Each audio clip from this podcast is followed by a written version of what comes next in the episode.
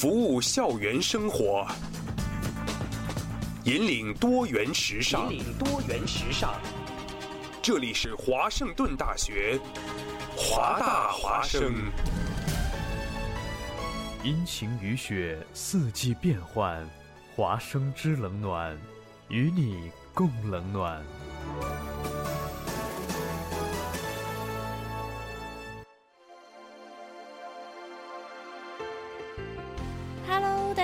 这里是每周末陪伴您的华生之冷暖，我是主播梁生。如果您想跟我们的节目互动的话，欢迎搜索微信公众号“汉语拼音华大华生”，简单回复微信，我们的主播就可能在节目中读出你想说的话哦。那好，现在一起来看看天气状况。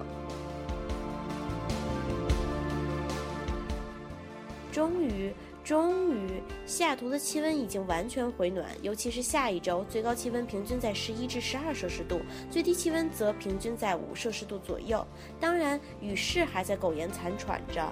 本周五、本周六、本周日、下周一、下周五，雨势依然延续。但是根据西雅图惯例，日日晴天的天气离我们也不远了，所以请大家拭目以待哦。话说，华大一年一度的樱花终于拉开了帷幕。如果各位听众留意的话，跨大的樱花已经稍稍攀上枝头，越发呈现出美丽的模样。遥想凉生大一的时候，也是一个樱花开时，那时奥迪 gard 还没有开始装修，竟是温馨可爱的样子。在奥迪 gard 一楼的女厕所中，偶然看到这样一则涂鸦，翻译过来大致内容是：勿念明日花景仍浪漫，春雨无情，来去太匆匆。当时正值 final week。想了想，笑一笑，便又奋身书海里了。后来便是两年匆匆，一张相片也没有落下，樱花的景象便都擦肩而过了。如果你是大一、大二新生，亦或是像梁生这样的大三、大四的老鸟，悠闲自在之时，一定不要忘了驻步望望这满眼的樱花，也算是不辜负这初春的情谊了。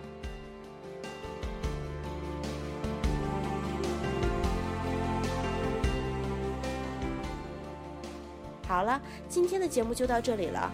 如果您想参与节目互动的话，欢迎搜索微信公众号“汉语拼音华大华声”，回复微信即可现场调戏华大华声的电台主播们。同时，也欢迎汉字搜索华盛顿大学华大华声，关注我们的微博平台和人人公共主页。就是这样，不要走开，马上回来，后面的节目同样精彩哦。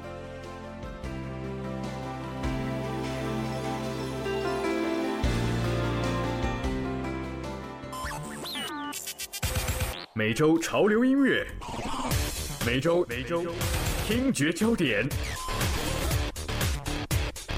华语乐坛新歌推荐。萧敬腾首次为 3D 电影《冰封重生之门》献唱主题曲《冰封》。新歌推荐，这个双整点带你来听萧敬腾的摇滚嗓音与中国民乐曲风如何巧妙相融。比凡尘世浪。穿越古今游，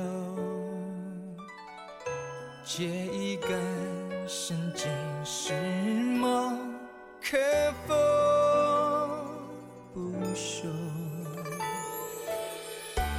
一心一相走，醒来千古愁，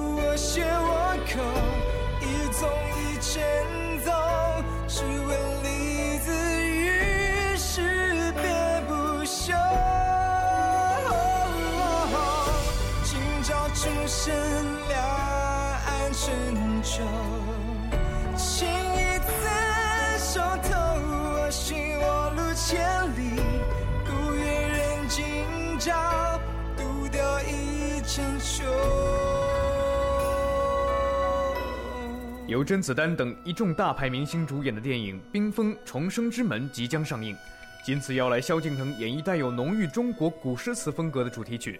由西洋乐器演奏西域风格的曲调，流行加摇滚的唱腔配上中国风的歌词，却能恰到好处地演绎这一首跨界的音乐。而以兄弟情这一主题入手，既应和了电影的主题，又让这首主题曲得以恢弘大气。这个双整点，且看老萧如何引领中西跨界这一音乐新风潮。一起来听萧敬腾《冰封》新歌推荐。我们下个双整点再见。君子莫言轻易中，只愿当知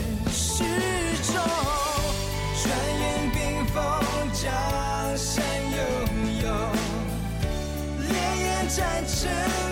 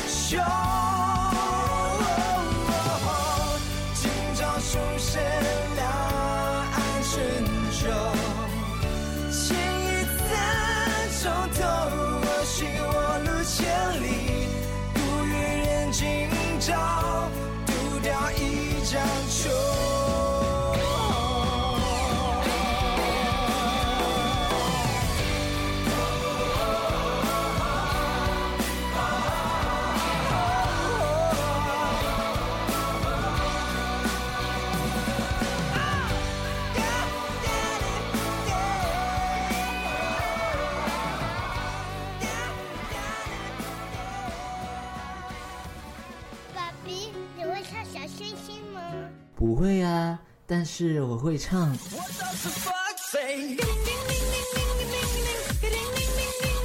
最新最热的网络资讯，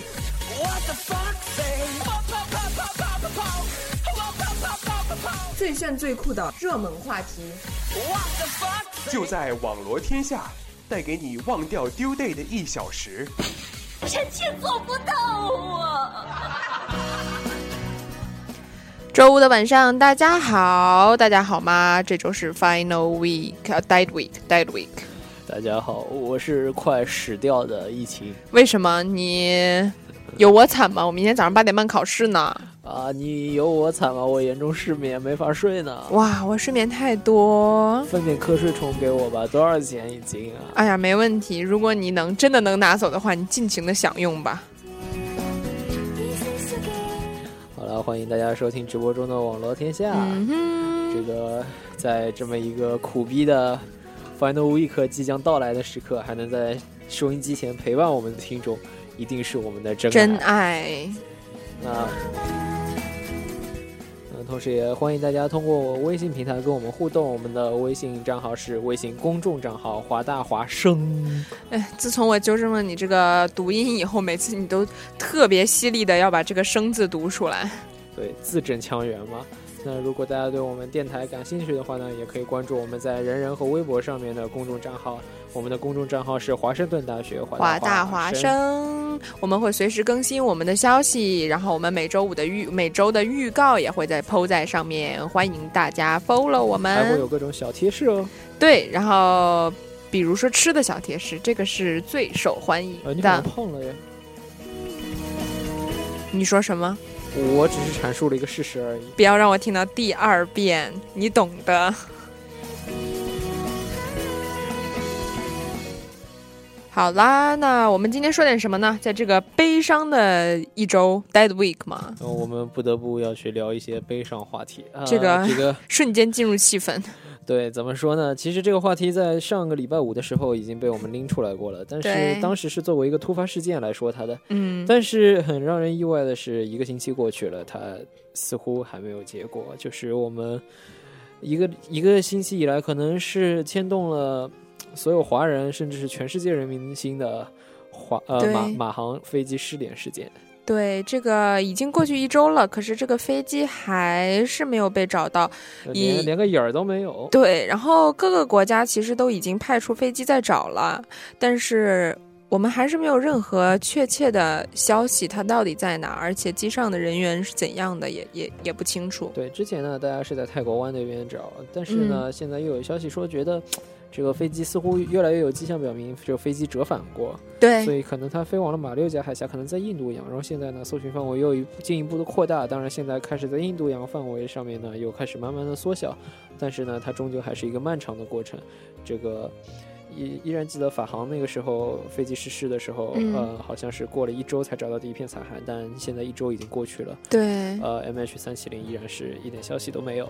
哎，我们还是抱以祝福的心态对他们吧，因为飞机上不仅大部分是中国乘客，而且还有几个乘客是中国国宝级的艺术方面的大师，比如说有绘画啊，还有书法方面的大师。中国有一个艺术团，好像去马来西亚对做展览什么的。，对，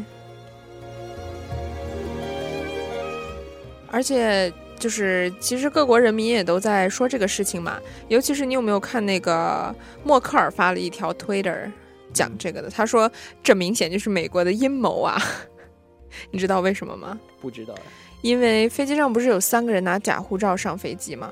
这个事情，对，结果发现这三个人都是美籍的。哎。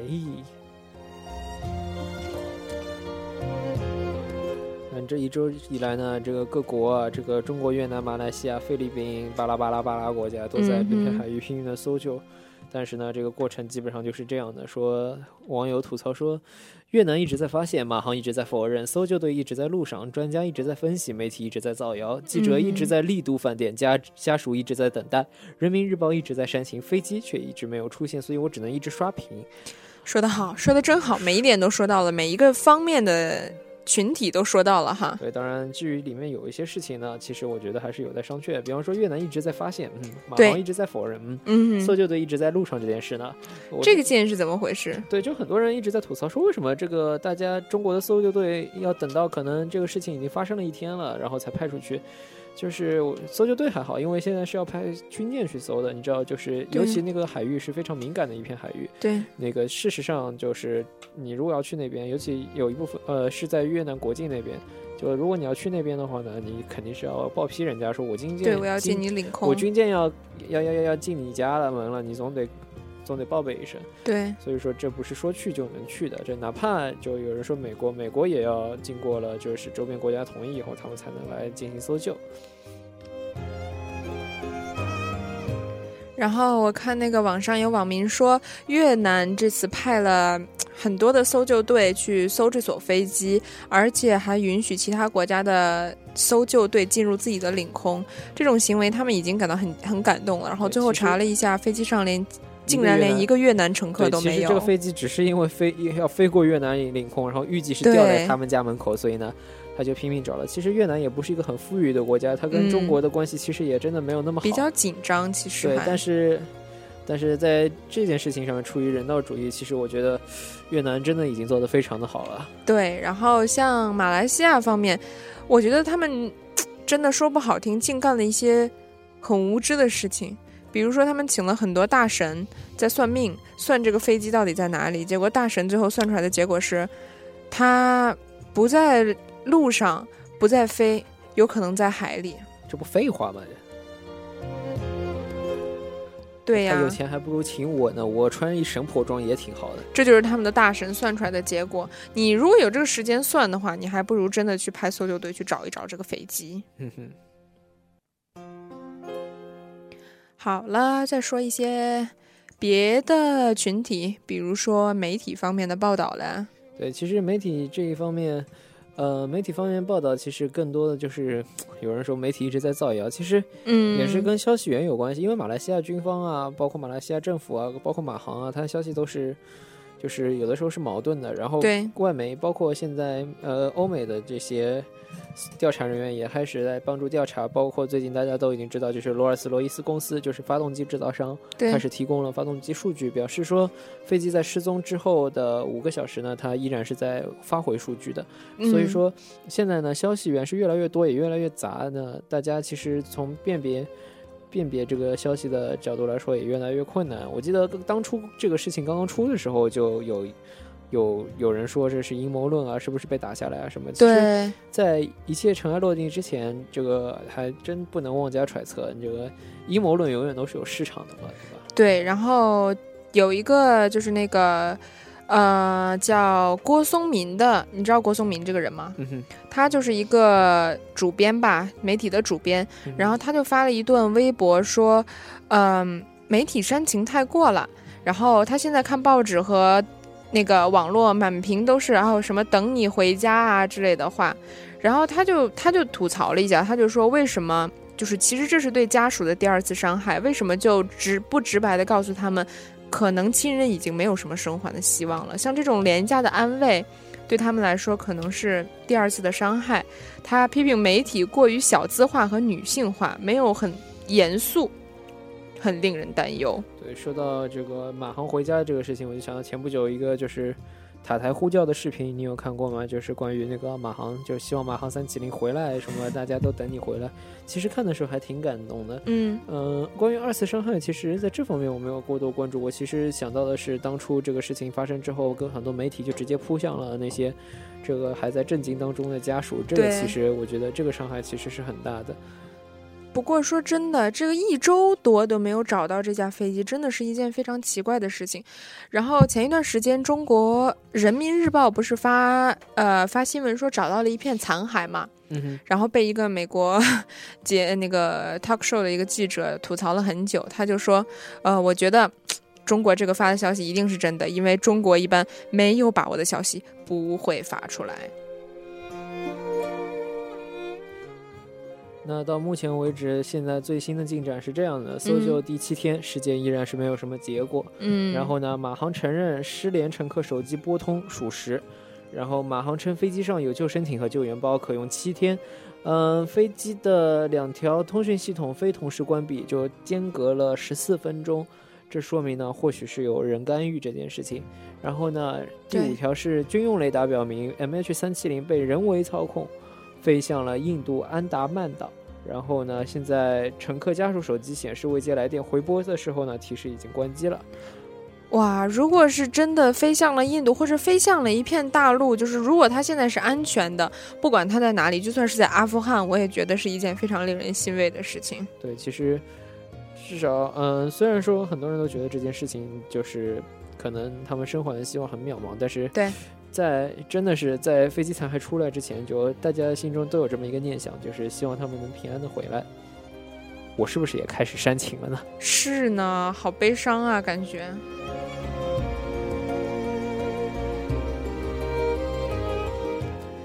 关于马航飞机失联这件事情，大家有什么想说的，也可以通过微信公众平台“华大华山”与我们互动。对，我们的微信平台已经打开了，欢迎大家积极踊跃的发言，然后我们有可能会读出你的微信哦。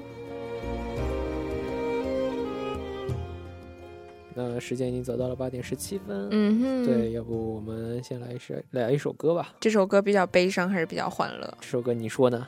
那我们就还是沉浸在这种悲伤的气氛里，好虐呀！度过这个又可怕的节目，好像这这周也很可怕的感觉，好像所有可怕的事情都堆到今天了，而且今天还是我们最后一期的这学期最后一期的节目。哎，难道明天没有吗？哦，对对对对，明天不要忽略，是真的忽略是真的好可怕！今天这节目，院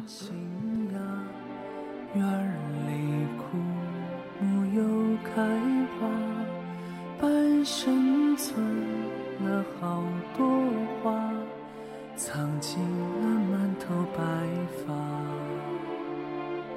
记忆中的小脚丫，肉嘟嘟的小嘴巴，一生把爱交给他，只为那一声爸妈。时间都去哪儿了？还没好好感受年轻就老了，生儿养女一辈子。满脑子都是孩子哭了笑了，时间都去哪儿了？还没好好看看你，眼睛就花了。柴米油盐半辈子，转眼就只剩下满脸的皱纹。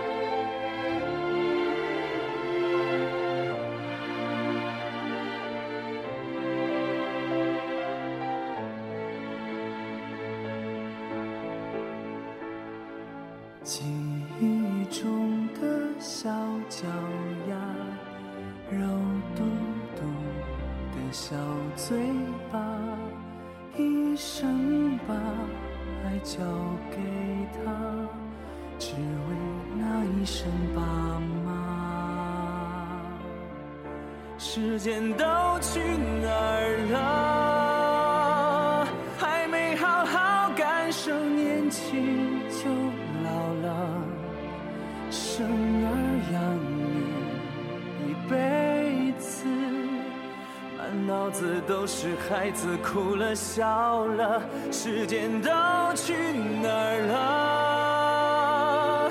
还没好好看看你，眼睛就花了，柴米油盐半辈子，转眼就只剩下满脸的皱时间都去哪儿了？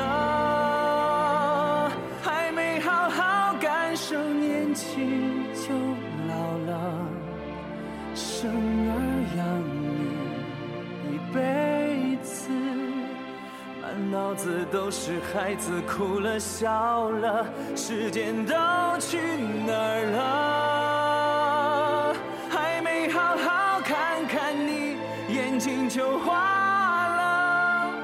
柴米油盐半辈子，转眼就只剩下满脸的皱纹。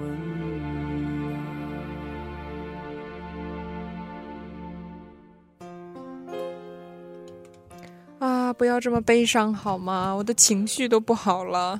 这个明天还要 final 呢，淡定淡定。不过听了这首歌，真的觉得就是，嗯，他不是在唱说还没好好享受青春就老了。我真的觉得这句话说的太对，尤其是这几天有这种感慨，因为我有个同学，他就说。现在明明是华大最漂亮的时候，樱花也开啦，天气也很好，可是我们每个人都坐在图书馆里疯狂拼命玩命的学习，这不就是一种活生生的讽刺吗你要？这样想，你现在玩命的学习，是为了你以后的某一天能够带着这个什么，带着你和睦的家庭来到华大赏樱花。哇，一清都有这种成家的打算了，别别别别馨。别黑别黑！然后我工作的地方，我那个我在餐车有个老板，他今年已经三十多岁了吧？然后我说三十多岁，他真他真的三十五六了吧？然后我就说，呃，你是哪个大学毕业的呀？他就说他其实是 UW 的学生，他现在还是 UW 的学生。我说为什么呢？他说他二十多岁在上学的时候，他选的 Biochem 那个专业，他后来觉得这不是他想做的，然后他就就等于说是中途休学，嗯哼然后就来就是白 George 工作，他当一个老板型的人物，他就工作了这么十年，他现在终于 figure out 他要做什么专业，然后他现在又开始继续上学了。你不觉得？然后我当时听完以后，我真的惊讶到不行，因为我觉得这种有魄力的事情，我是肯定做不出来的呃。其实我觉得你是做得出来，但首先你得有一个足够长时间的签证啊。说的对。好买啦，呃，我们来看一下微信平台，呃，买酸梅粉的小萝莉说最美女主播，然后呃女主播，然后发了一堆亲嘴的表情，小萌啊，然后我要问你，你是不是又给人家回了一堆亲嘴的表情？没有啊，没有吗？真的没有，因为楼上有一个男同学发来了微信说：“桂琴，你完了，你竟然敢亲我的女人！你到底做了什么？你承认了吧？你招了吧没？有，我其实回的是我是易清的，你这样发真的好吗？因为其实你没有再回微信平台了。我我会我会那个什么的，我会保护你的，不用怕。哎呀呀，好了好了，我们来讨论下一个话题吧。为什么还是这个背景音乐？为什么还是这么悲伤啊对，？因为自然自然还有悲伤的事情需要我们去讨论。哦，好吧，那我们这期节目真的是一个非常悲伤的节目呢。那其实就在昨天，长沙发生了不法分子砍杀市民的事件，呃，有人员伤亡。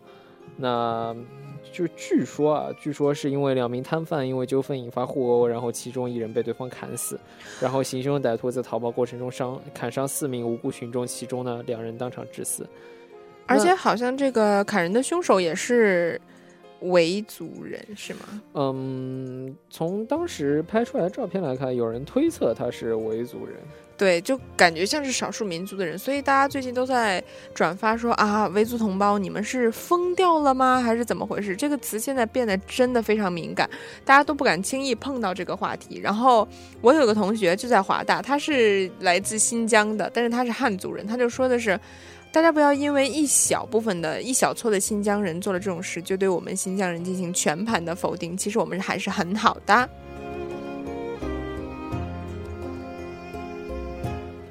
对，其实，嗯，就其实，在之前，尤其是昆明事件发生，然后长沙事件发生之后，对，就现在越来越多人把矛头指向了维族，但是，其实，嗯，一一棒子打死肯定不是对的，嗯，嗯，但是，呃，但是过度的，就是，就现在出现了两种状况，一种是有人就拼命的在洗白，嗯，说这事情不怪什么什么什么，然后还有一种人是拼命在黑，说这事情就是维族。其实我觉得这两种。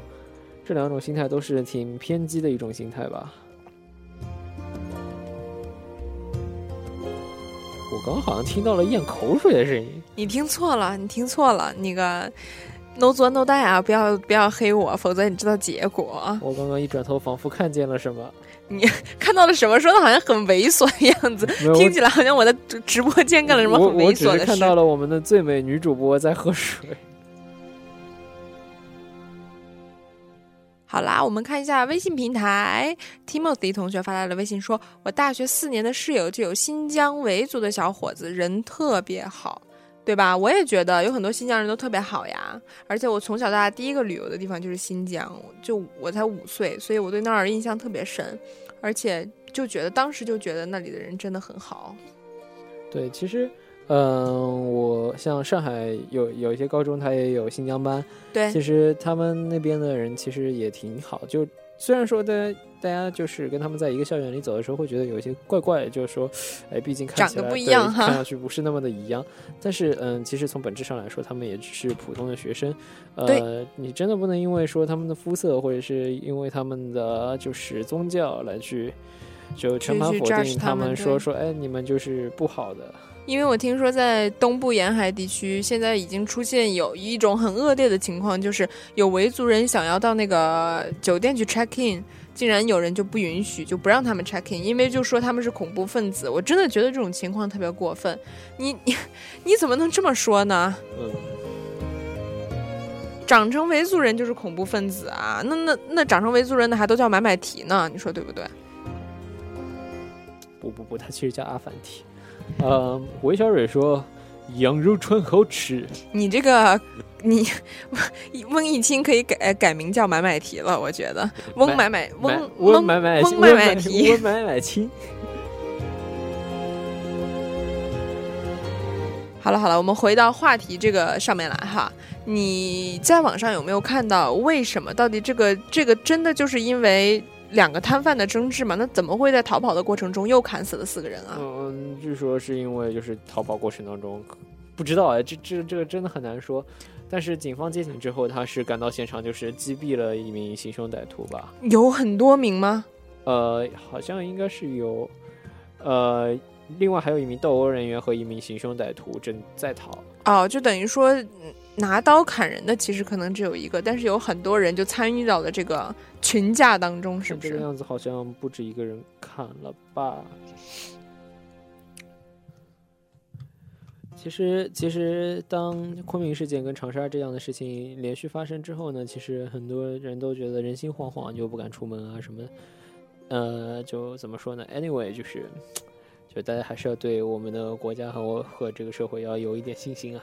最近是发生这种事情很多，不仅是在国内，就是大家就说，哎呀，马航的飞机还没有找到，长沙突然就砍人，结果昨前几天在纽约曼哈顿，曼哈顿又爆炸，你知道吗？好像是因为好像是什么煤气泄漏吗？是不知道，然后一下又就是死了好几个人，这个爆炸弄的，所以弄得现在人心惶惶的，不知道到底要怎么办。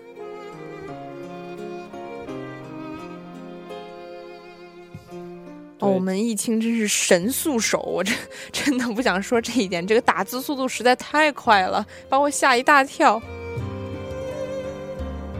对曼哈顿，曼哈顿这个事情呢，其实是，嗯，据说是因为煤气泄漏，煤气泄漏就不是人为的，对吗？对就只是一个自然事，就不小心泄漏惨。是真的很惨啊！就是它正好是在曼哈顿东幺幺六街和帕呃帕克大街，也就是公园大道交汇处嗯哼，发生的巨大爆炸，引起了大火和楼体坍塌。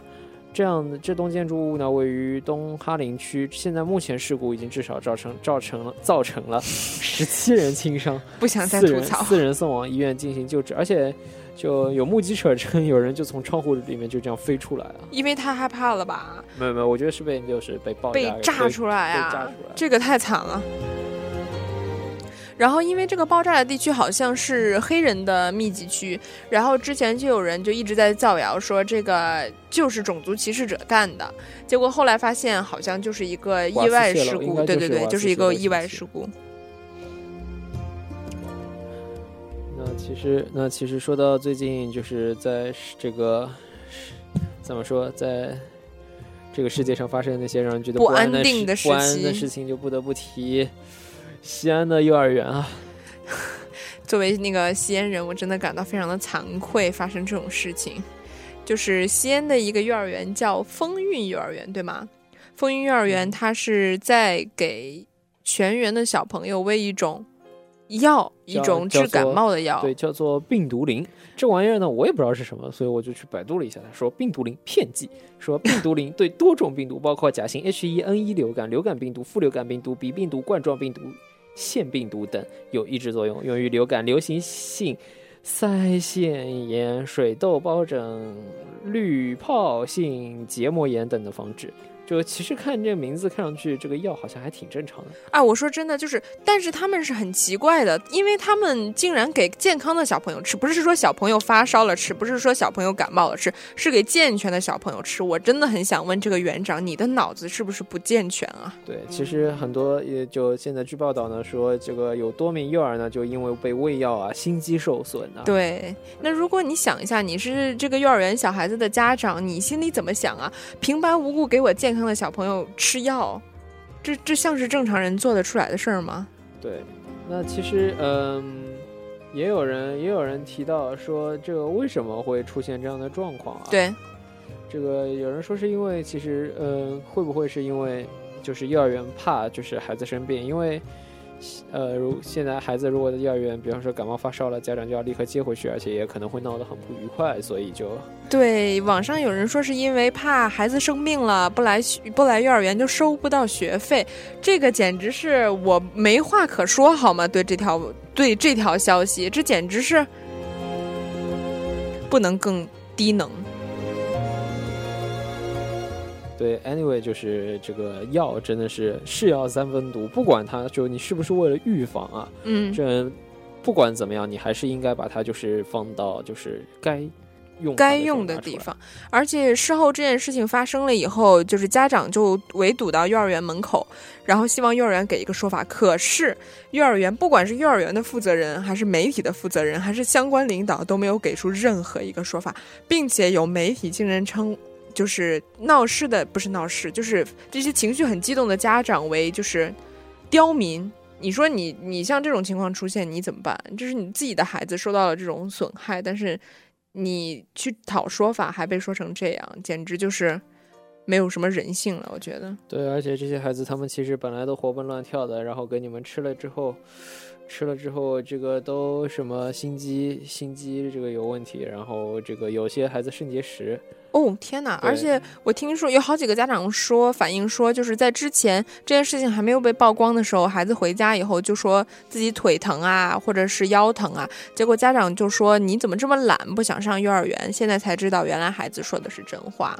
对，那其实就在刚才我在搜索，在微博上面搜索关于这这个病毒灵的这个话题的时候呢，我发现说，吉林啊有一个幼儿园也在给孩子喂这个不明药品，当地呢介入调查，然后他们喂的是一种叫做聪明豆的小药品。聪明豆，这个名字听起来就听着就就瘆不是很得慌正常，对。对，然后呢，这个不少幼儿就出现了恶心、盗汗、这个皮肤红疹等症状。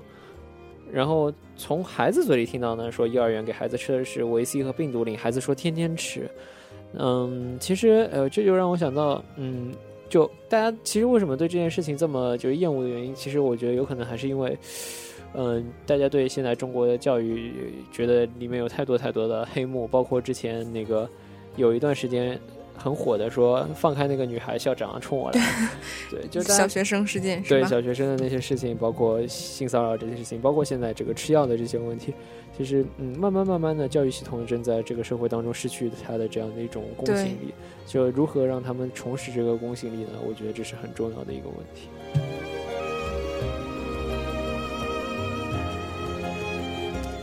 这个事情还是就是引起了相当大范围的愤怒，然后现在已经登上了微博最热的这个榜首，因为它残害的是祖国的花朵，所以非很多人都非常愤怒。因为像小孩子，像尤其是幼儿园的小孩子，他们没有就是我们已经成人的这种判断能力，他们不知道什么该去吃，什么不该吃。然后作为教育者，他们就对这种无辜的孩子进行残害，这种做法真的是非常令人发指。而且真的，如果老师逼他们吃，他们也就没有什么办法。对呀、又又没有又又不知道是不是好好的还是坏的，嗯，就是老师说是好的，应该就是好的吧？这种想法。那除了其实除了这个公信力的问题之外呢，还有一个问题也在就是这个事件被曝光之后浮现出来，我觉得就是，嗯，保健医生的问题，就是幼儿园大家都知道有那个保健医生嘛，对，但是现在就是大家发现就是，嗯，他其实就已经给幼儿集体长期集体服用处方药呢，这其实涉嫌违法违规的，就大家就开始去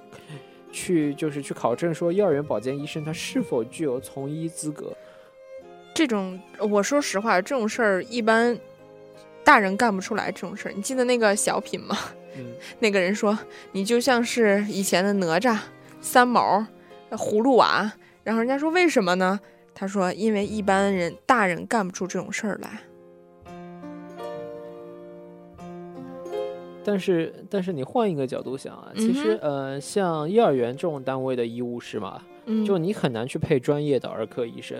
但是你不能就是给人瞎配吧？你对，我知道，说对不对？但是就其实其实你我们不不不光要怪那些做这些事情的人，我们要反过来去想，就为什么会出现这样的状况？嗯，其实你仔细想一想，就是，嗯、其实在全国儿科医生都是一个非常稀缺的这样的一个行业。对，呃，虽然说现在医患关系很紧张，但儿科不是说儿科不赚钱嘛？对儿科不赚钱，但儿科还是一个很重要的这样的一个部分。说很对很多大医院其实它很难找到就是专业的儿科医生，嗯那大医院都找不到，包括像上海的儿童医院，其实它也是怎么说就过得挺艰难的。对，虽然说大家都知道有这么一个医院，嗯但是你想大医院都过得这么的艰难，那何况那些幼儿园啊、学校的医务室呢？那很有可能，呃，他们并没有被重视到，我觉得。对他们被并没有被重视到，然后在这一批这个部分的人员的这个资格审查上面，他可能也会有一些问题。我真的觉得，就是小时候对儿童医院的感情，就像对学校一样，因为我小时候经常生病，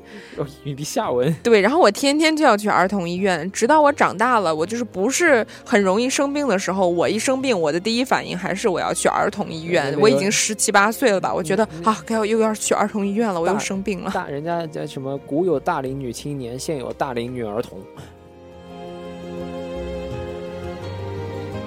看一下微信平台，然后李道明不同意自己的观点，发来了微信说：“我觉得啊，乱开处方药是中国药监的问题，你觉得嘞？”嗯，我觉得是吧？就真的是处方药，其实是就处方这个东西管理的不是很好，就对包包括出国之前，你知道我们都会准备药，准备很多药有很多都是带出来处方药，你这这怎么开出来的呢？对，包括其实像我今天今天我也去有去 How Health，然后就正好去去就去看病，就解决我的失眠问题。对，但我就当时我印象很深的就是他他他说哦，我给你开药哦，然后给你多少呢？十粒装在一小罐头里面抠的呀。他们真的是监管非常严这一方面。对，这是的，因为呃，乱开处方药有两个后果，第一个是你会造成药物的滥用，对，还有一个呢，就你如果自己不用的话，你可能会把它给别人用拿去卖钱，这其实也是不利的。就比如说残害小朋友，嗯、也不一定是残害小朋友，就比方说，因为处方它既然被列为处方药，它就它就是有一定损危害性的对别人。它是需要就是被注意的。对那你这样一个没有行医资格的人，你比方说，哎，我不吃了，我药给你吃，那这如果引发了一些后果，那你又该怎么办呢？不过真的，就像在美国，我想开一个，我想在药店买一个红霉素软膏，竟然都没有卖的，都要我去看一遍医生才能给我开。这个监管力度真的是非常强。我为什么突然想到了一个叫金霉素眼药膏的神器？呃，两个差不多，这两个东西。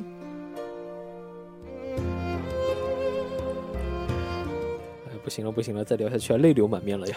这个我们今天好像这几个话题全都是这么悲伤，我们有没有开心一点的话题？啊，好吧，下一个话题其实还挺开心的。是什么？嗯，下一个话题是一个关于技术宅的话题。一首歌之后，我觉得我们可以来聊这样一个话题。好的，那这个歌是比较开心的，还是比较伤心的？这首歌，嗯，我。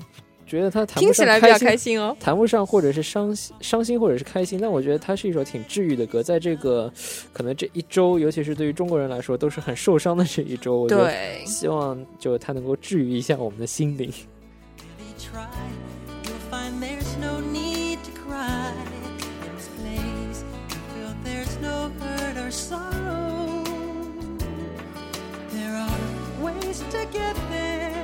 If you care enough for the living, make a little space, make a better place, heal the world, make it a better place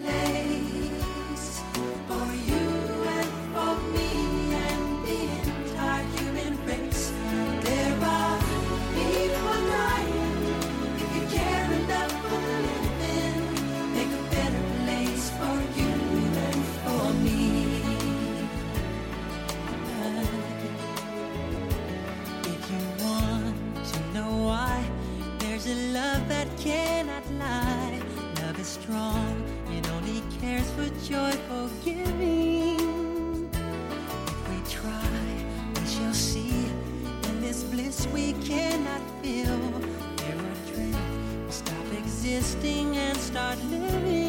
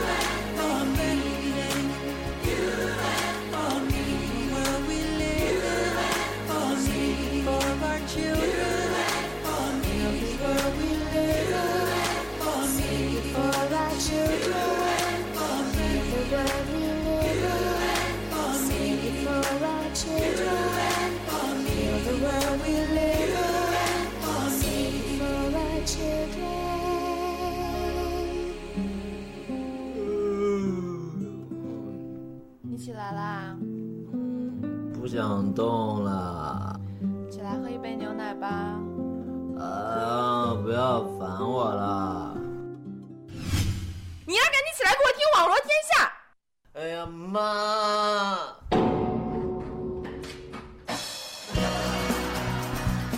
啊哈哈！这种音乐又回来啦，又换成了欢乐的音乐，我非常喜欢。终于回来了，那我们也回到一个就是相对正常一点的状态。欢迎回到直播中的网罗天下，我是小，都是我先说的好吗？你怎么能破坏规矩呢？我是小萌，他是小萌，我是易晴。真的忍不住多放一会儿这个音乐啊！真的感觉很开心的样子啊！那欢迎大家通过微信平台跟我们进行互动。我们的微信平台是公众账号“华大华生”。好，那大家也可以关注我们在我人人和微博上面的公众平台。我们在这两个平台上面的公众账号是华盛顿大学华大华生。呃，李道明不同意自己的观点，说你们的音乐好悲哀啊！现在不悲哀了。对，我们已经换成了正常又欢乐的音乐，所以还不赶紧和我们互动？这两件事情之间有什么必然的联系吗？哎呀，心情快乐一点就可以互动嘛。不过今这周真的其实蛮悲伤的，一是 final 都来了，第二就是，其实就是因为 final 来了，没有第二件事，这件事已经够悲伤的了。那今天的最后一个话题呢，其实是源于我最近看到的一则新闻。OK，这则新闻叫做“公共厕所改造成度假屋，英国男子赠爱妻”。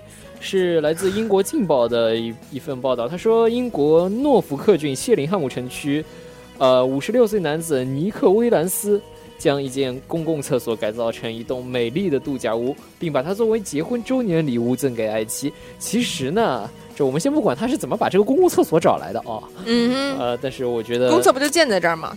对。我的意思是，他买下来了吗？就我不知道他是怎么把这个公共厕所变成自己的对私人厕所的，但是但是呢，这个能有这样的水准啊，把它弄成一座美丽的度假屋呃，然后呢还把它送给了自己的老婆，那不得不就让我想到了一句其实一直都很火的话，叫做“技术宅改变世界”。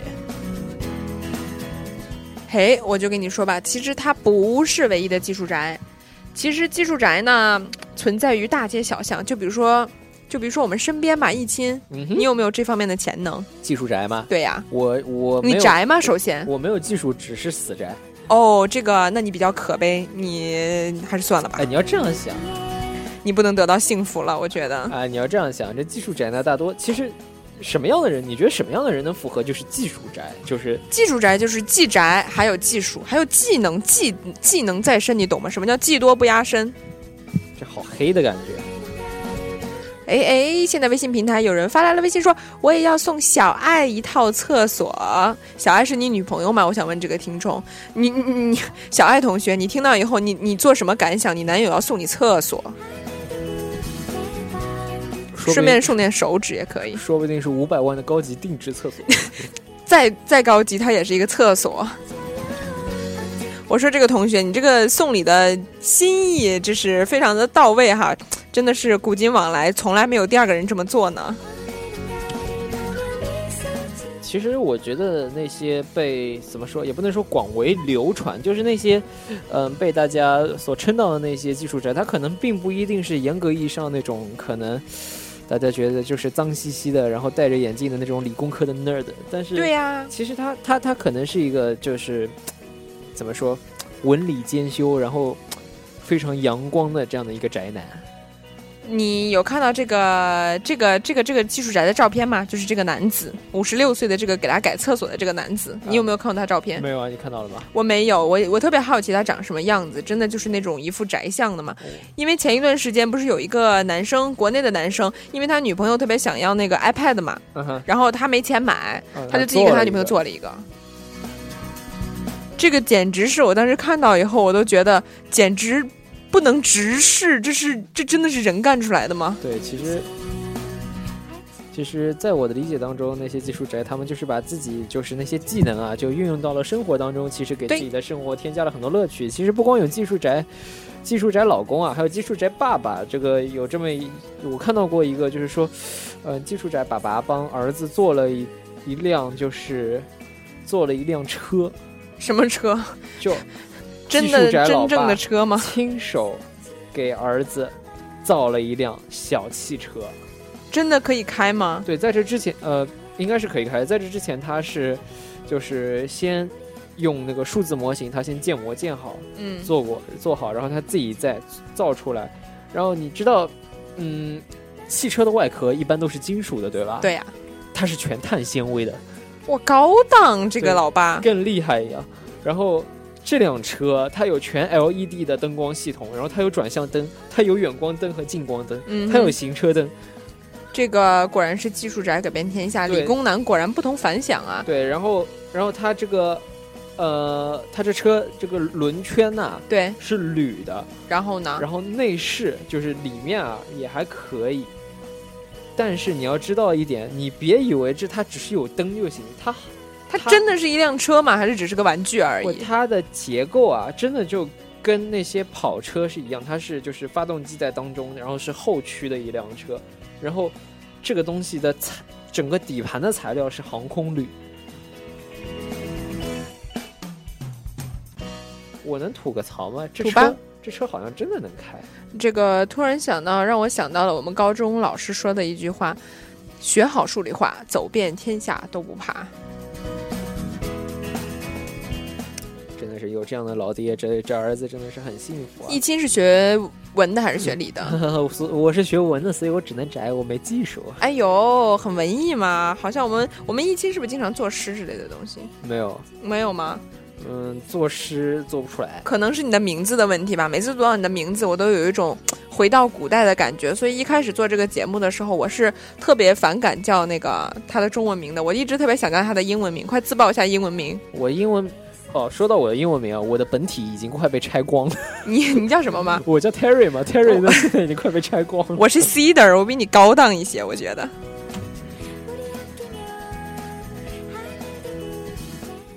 那小猫，你有没有看到过什么牛逼的技术宅呀？呃，我刚才说了，就是那个做 iPad 的那个技术技术宅，还有吗？不过我知道很多是用在求婚上的嘛，嗯但是我别的真的就不知道，反正就是讨好另一半的吧，一般都，是，。男人的情商跟智商真的是只有在当他们面对另一半的时候才会显现出来。那你说有哪些？对，我就记得我那天在人人人上面看到一个就是相册，他说说几个月前我用一个，我相信很多人都看到过，他说我用一个比较特殊的珠宝盒向我的女友求婚，就是那个珠宝盒啊，它有两把钥匙，嗯哼，然后它有很这个小钥匙可以放在大钥匙里面，然后它是一个就是经过非常精密的设计的一个机械的珠宝盒，然后呢，这个这个钥匙是可以开珠宝盒吗？还是对，这个钥匙一定要并起来才能开这个珠宝盒，然后经过这样的一个非常严密的一个齿轮的这个运作之后呢，在它打开这个珠宝盒的时候，你会看到就是那个戒指啊会升起来，好像。如此高端大气上档次的求婚，想必这个女生一定答应了。难道不是始动燃具吗？这个吐槽做得好，说不定就是十动燃具。这个盒子白做了。我记得那个《爱情公寓》里面那个第二部里面那个雨墨，为了让那个理查德找不到他，不是设计了一个盒子在那个门口，然后说这个盒子一般人打不开，只有打开它才能看到我的地址，才能来找我。结果被那个保安大叔一脚踏烂了。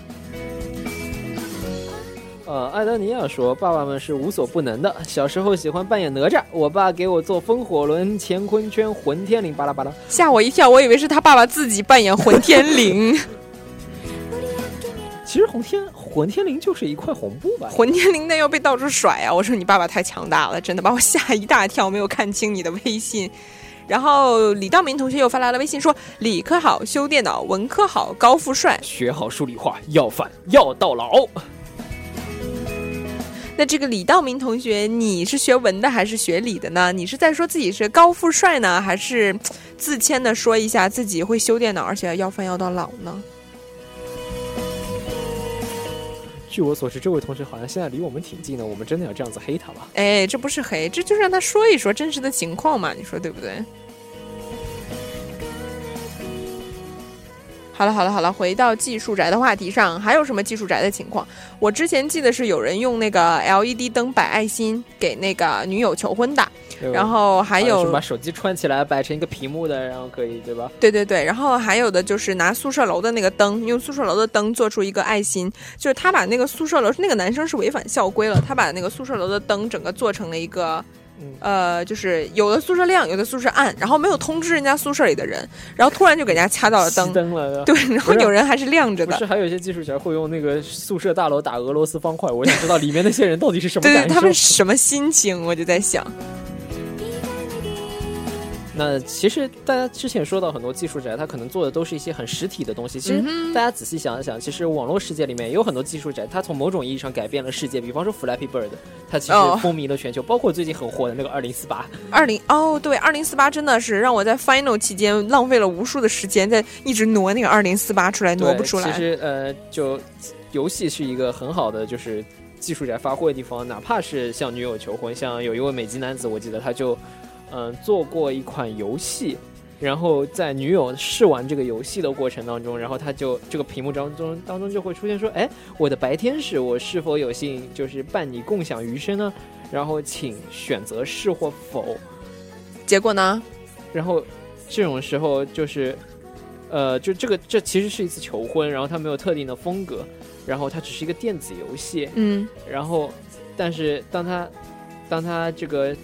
选 yes 和 no 的时候，这个选项设置是为了进入下一关，就是为了进进入你求婚的这一关吗？对，就是，就如果女孩选择是的话，就是就表示愿意在一起嘛，就进入下一关，就进入下一个阶段。其实我觉得细细想来，这个技术宅其实还挺费心思的。对呀，这个技术宅改变天下嘛，改变的就是这一点。我们读一下今天最后一条微博吧，因为呃微信，因为我们的那个时间已经不多了。是买酸梅粉的小萝莉，她说我爸爸扮演的是李靖，你知道李靖吗？我知道，哪吒他爹呗。对，那看来你爸爸还是扮演的你爸爸的角色，好，没有 扮演混天绫或者没有扮演风火轮或者混天绫这种这种比较神奇的角色。哎，这是什么歌？这个前面有说到说，其实现在的宅男已经不再像是大家印象当中的那样，就是天天宅在家里打游戏了。其实那些能改变技术，呃，不是能改变科，呃，呸，能改变世界的。我已经想到这首歌是什么了，周杰伦的《阳光宅男》，对不对？对，那其实呃，今天的节目也已经接近尾声了，那我们明天再跟大家再吐槽吐槽吧。对，吐槽吐槽，然后。明天是我们在这个学期的最后一期《网络天下》。好的，大家明天要记得收听哦。还有，祝所有的朋友们 final 都能考个好成绩。好，大家拜拜，拜拜。